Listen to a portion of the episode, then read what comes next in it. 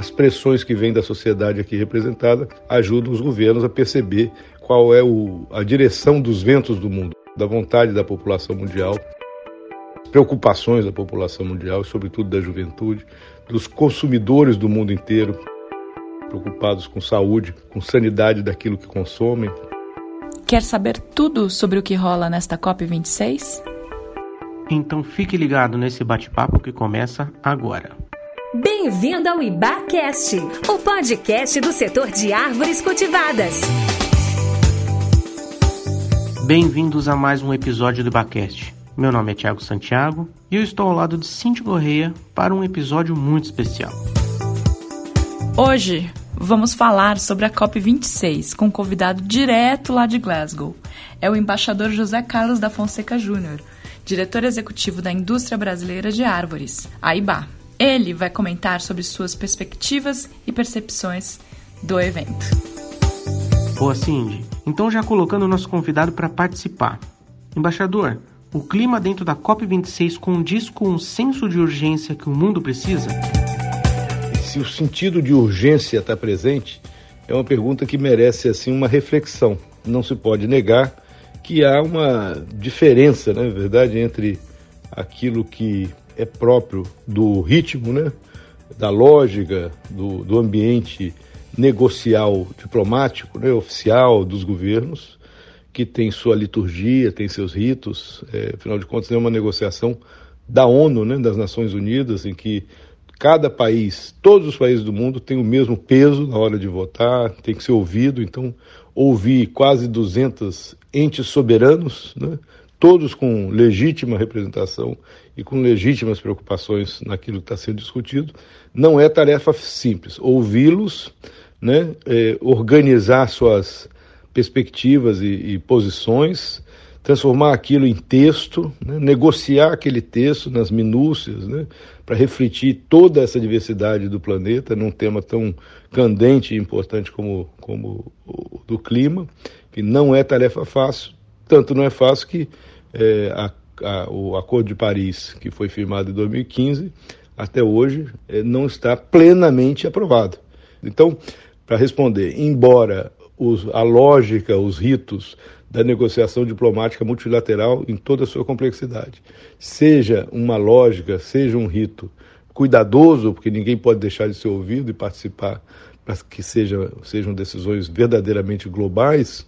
É, por outro lado, as vozes das ruas a, a representação vibrante da sociedade, tudo isso está impulsionando, cobrando, pressionando para que não saiamos daqui sem uma solução. A outra coisa que dá esse sentido de urgência é, é, é própria da, da, da, natureza política desses processos. Né?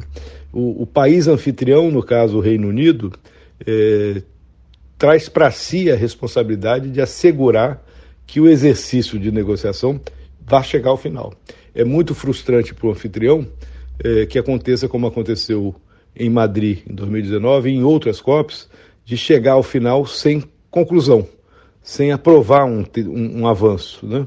Então, é, o governo britânico, do primeiro-ministro Boris Johnson, o presidente da COP, é um, é um político importante aqui da, do Reino Unido, né, o Alok Sharma, eles estão empenhadíssimos para que haja esse esforço de garantir que se chegue a, a uma conclusão dessas negociações dentro do prazo, que é a sexta-feira, é, dia 12. Né? É, muitas vezes nessas negociações, quando vai chegando o prazo fatal, que, que fecha, que é para fechar a negociação, no passado os velhos diplomatas contavam aquelas reuniões internacionais, quando tinha prazo para acabar, às vezes, para, quando chegava sem é, consenso no final, alguém parava o relógio, literalmente, o ponteiro do relógio do plenário da reunião da negociação, para que ganhassem algumas horas a mais, às vezes uma madrugada a mais para concluir. É, nos tempos de hoje não dá para parar o relógio, literalmente assim, né? mas tudo indica que há um esforço muito grande, capitaneado pelos anfitriões ingleses, britânicos, para que, se possível, ainda na sexta-feira, mas talvez adentrando aí pelo sábado e pelo domingo, chegar à conclusão. Embaixador, você que está aí sentindo no pulso como estão as negociações, a COP vai superar os debates e deixar um caminho efetivo de ações? Se eu tivesse que mencionar as duas principais frentes eh, da, da negociação nessa fase final, que, que, do que está em jogo né, e, o que, e onde tem risco ainda de, de impedir eh, um consenso nesses últimos dias, eu mencionaria o artigo 6, que trata justamente que foi o impasse em Madrid que impediu a conclusão das negociações, que estabelece eh, a criação de um mercado global regulado de crédito de carbono com todas as suas regras, é, define um, um, livro de regras para essa novidade que será tão importante, que é, digamos assim, a, a versão é, nova de um esforço que foi tentado lá no protocolo de Kyoto, quando se desenhou o movimento, o mecanismo de desenvolvimento limpo, MDL, com essa finalidade também de, de criar um mercado de créditos de carbono que pudesse servir de estímulo para que empresas e países é, é, reduzissem suas emissões de gases de efeito estufa. Na versão do Acordo de Paris, aquele mecanismo é, de desenvolvimento limpo vira o mecanismo de desenvolvimento sustentável, o MDS, que, que, que é, estará criado se for aprovado o artigo 6, é, tão discutido nesses próximos, próximos dias e já, há algum tempo, e, e, tão importante ao mesmo tempo para o Brasil, para o setor de árvores cultivadas, ter um mercado global regulado de carbono, nós entendemos que é, é um grande avanço, será um grande passo e nós teremos muito a ganhar. Então, é, nós do setor da, que a IBAR representa, estamos acompanhando com muita atenção é, e com alguma dose de prudente otimismo é, o, a movimentação e as primeiras informações desses últimos dias de que o governo brasileiro chegou de fato a Glasgow, dessa vez, disposto a participar desse esforço para viabilizar a conclusão dessas negociações. A outra grande questão em discussão nessa etapa crítica dos próximos dias é a questão do financiamento climático. Desde lá do Acordo de Paris, eh, foi estabelecido que os países desenvolvidos, né, os países ricos, que a rigor é, poluíram né, e emitiram mais gases é, nocivos né, na atmosfera desde a Revolução Industrial, que se deu a partir justamente da, do Reino Unido e da, da Europa, depois dos Estados Unidos, enfim, dos países do hemisfério norte mais desenvolvidos, é, tem uma responsabilidade maior para ajudar a financiar a mitigação dessas mudanças climáticas e a e a transição, né, a adaptação dos demais países a uma fase de construção de um, uma economia de baixo carbono. É, então, assim, é, esse outro tema muito contencioso é, que está na mesa dos negociadores é aquele que diz respeito justamente a, um, a, a que valor e através de que mecanismo o mundo rico vai ajudar o mundo em desenvolvimento a financiar essa transição. É, todos sabem que houve é, no Acordo de Paris o um entendimento de que seria, teria, seria necessário compor aí um funding de cerca de 100, de, de cerca não, funding de 100 bilhões de dólares anuais para promover esse tipo de justiça climática, como se dizia na época, né, de, de para possibilitar que esses países se organizassem na transição, os países menos desenvolvidos. Mas na prática, aquela boa intenção, é, aquele compromisso assumido solenemente, não funcionou porque é, acabaram deixando de criar os mecanismos, estabelecer os caminhos, quem cobraria aquilo, de que maneira seria implementado, como seria operacionalizado. Então, assim, é, dessa vez, nisso há um sentido de urgência.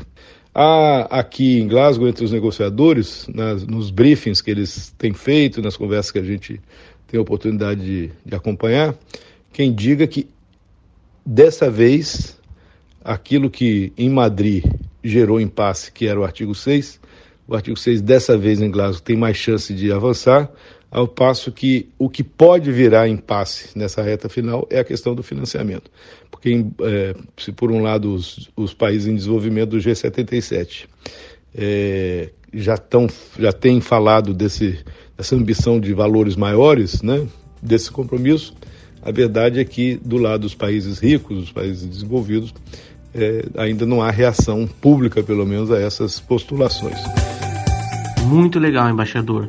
com relação à participação brasileira. O início dessa COP com os anúncios de novas metas, adesão a acordos, foi animador. Qual é a sua avaliação sobre a atuação do Brasil? De fato, no período que precede o início da COP26 em Glasgow, o Brasil estava cercado de, muito, de uma expectativa muito negativa, né? Vamos reconhecer que houve problemas graves aí nos últimos tempos de desgaste da imagem do Brasil. Isso até, diga-se de passagem, efetivamente provocou, né, estimulou a vinda em massa da sociedade brasileira, empresários, ONGs, academia, jovens, etc., é, nessa representação tão vibrante, talvez preocupados lá atrás de que se fosse é, ruim a, participação governamental brasileira, pelo menos estaríamos todos nós mostrando aqui que o Brasil é, vai além do seu governo, né? é o governo e a sociedade. Então, é, acabou estimulando. Mas, é, justiça seja feita, é necessário reconhecer que o governo brasileiro fez o seu dever de casa e nessa reta final e, é, como um bom jogador de xadrez, é, deu um jeito de, nos primeiros dias da COP, chegar aqui com movimentos é, de peças do jogo de xadrez é, que surpreenderam a todo mundo. Então, assim, o Brasil tomou algumas atitudes, fez alguns gestos que revelam, revelam uma mudança de atitude.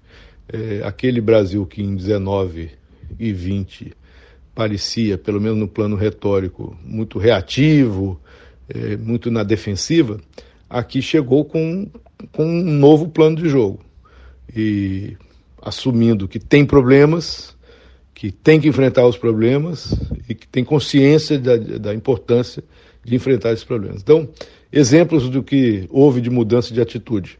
O governo brasileiro é, apresentando a, o desejo de renovar a NDC com, com novas metas, né, com novos prazos para o cumprimento das metas, né? Esse foi um ponto importante. A própria renovação da NDC, né? antecipando de 2060 para 2050 é, a meta de neutralidade de carbono para a economia brasileira, é, metas intermediárias que foram antecipadas, inclusive para 2028, a de fim do desmatamento ilegal, que é um ponto crítico, que nós sabemos que era uma das principais razões do desgaste da imagem do Brasil a questão do desmatamento, sobretudo da Amazônia. Né? Outro é, elemento importante dessa mudança de atitude do governo, desses primeiros movimentos no tabuleiro de xadrez de Glasgow, foi o Brasil ter assinado a Declaração de Florestas, né? o Forest Deal, que é global, com cento e tantas assinaturas. Não faria sentido uma declaração global de florestas que excluísse o Brasil. O Brasil não podia ficar de fora, fez bem de entrar. O Brasil assumiu também o compromisso na área de combate redução de emissões de gás metano, que é um outro compromisso importante. O Brasil, com um rebanho bovino muito grande, com a pecuária é, é, importante, competitiva globalmente, ao fazer esse gesto, revela também uma mudança de atitude. É, enfim, o Brasil chegou aqui diferente. E, e, e isso tá, foi reconhecido, está sendo reconhecido pelos negociadores, pela opinião pública, quer dizer, que estava com má vontade é, com relação a muita coisa que vinha do Brasil, muitos estão sendo assim honestos intelectualmente para dar o braço a torcer de que alguma coisa mudou. Agora resta ver se isso, essa mudança é, resulta também em avanços aí nas nossas posições de interesse negociador, né? E como essa coisa evolui, evidentemente a implementação desses compromissos. É, é, o mundo todo vai estar olhando se o Brasil, vendo, acompanhando, né, no escrutínio de que o Brasil é, vai cumprir o que está sendo anunciado. Esperemos que sim. Mas o anúncio em si dessa, dessas novas atitudes já foi, por, por si só, algo importante que merece ser reconhecido. Você está aí representando o setor de base florestal brasileiro, que tem muito a contribuir nessa questão climática é de fato parte da solução. Como tem sido essa atuação? É interessante, quer dizer, o nosso setor, nós na IBA e as nossas empresas, é, fazemos um, um, trabalho permanente aí de, de comunicação, né? O desafio da comunicação é fundamental. Divulgar o que fazemos, como somos, o nosso tamanho, os serviços ambientais que prestamos, prestamos, os nossos números que impressionam a qualquer um, né? É um setor que planta um milhão de mais de um milhão de árvores todos os dias, que temos no Brasil, espalhado por mil municípios do Brasil, nove, mais de 9 milhões de hectares em florestas cultivadas, ao mesmo tempo preservamos praticamente 6 milhões de hectares em, em florestas nativas. É um setor que tem muito o que mostrar, né? O que nós representamos em termos de sequestro, captura e, e, e estoque de carbono, né? É, o que nós impactamos positivamente é, os brasileiros com empregos e com apoio social e com parcerias né, na, no, no, entorno das nossas operações. Enfim, nós somos um setor muito positivo, com impacto positivo na sociedade e no clima. Mas é fundamental a gente continuar batendo esse bumbo, porque nem todo mundo nos conhece, mesmo no Brasil e mais ainda no mundo. Então, aqui, nessa oportunidade em Glasgow, isso é parte do nosso trabalho. Então, nesse sentido, temos tido oportunidades muito boas de mostrar a nossa cara. Há poucos dias atrás, na segunda-feira, houve um, um, painel no pavilhão do Brasil que sobre o nosso setor, especificamente sobre o nosso setor, em que participaram como debatedores justamente o Walter Schalka, eh, CEO da Suzano, e o Cristiano Teixeira, eh, CEO da Clabin né? além de um diretor do Serviço Florestal Brasileiro, o João Adrien. É, foi, foi uma boa oportunidade para nos verem, para ouvirem a nossa história, né? a nossa, nossa narrativa, a nossa apresentação, e tivemos lá uma boa presença física e uma boa presença virtual, pelo, de, pelo que depois nos disseram os, os nossos é, anfitriões.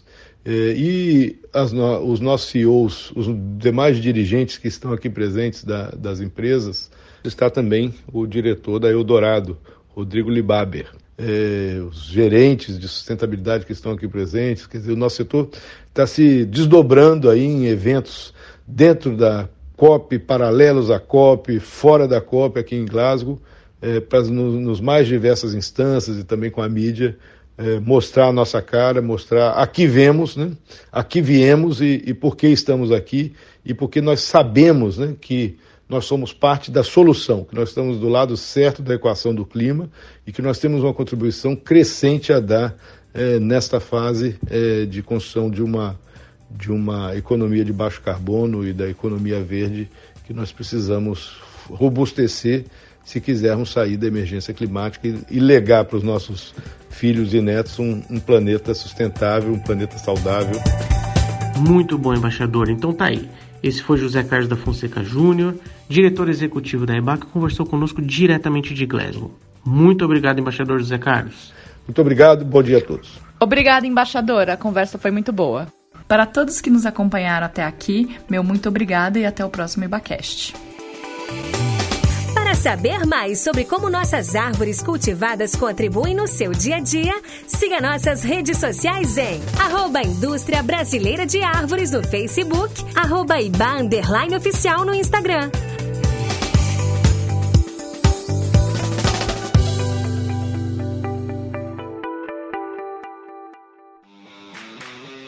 Esse programa foi editado por Na Trilha, podcast Transmídia.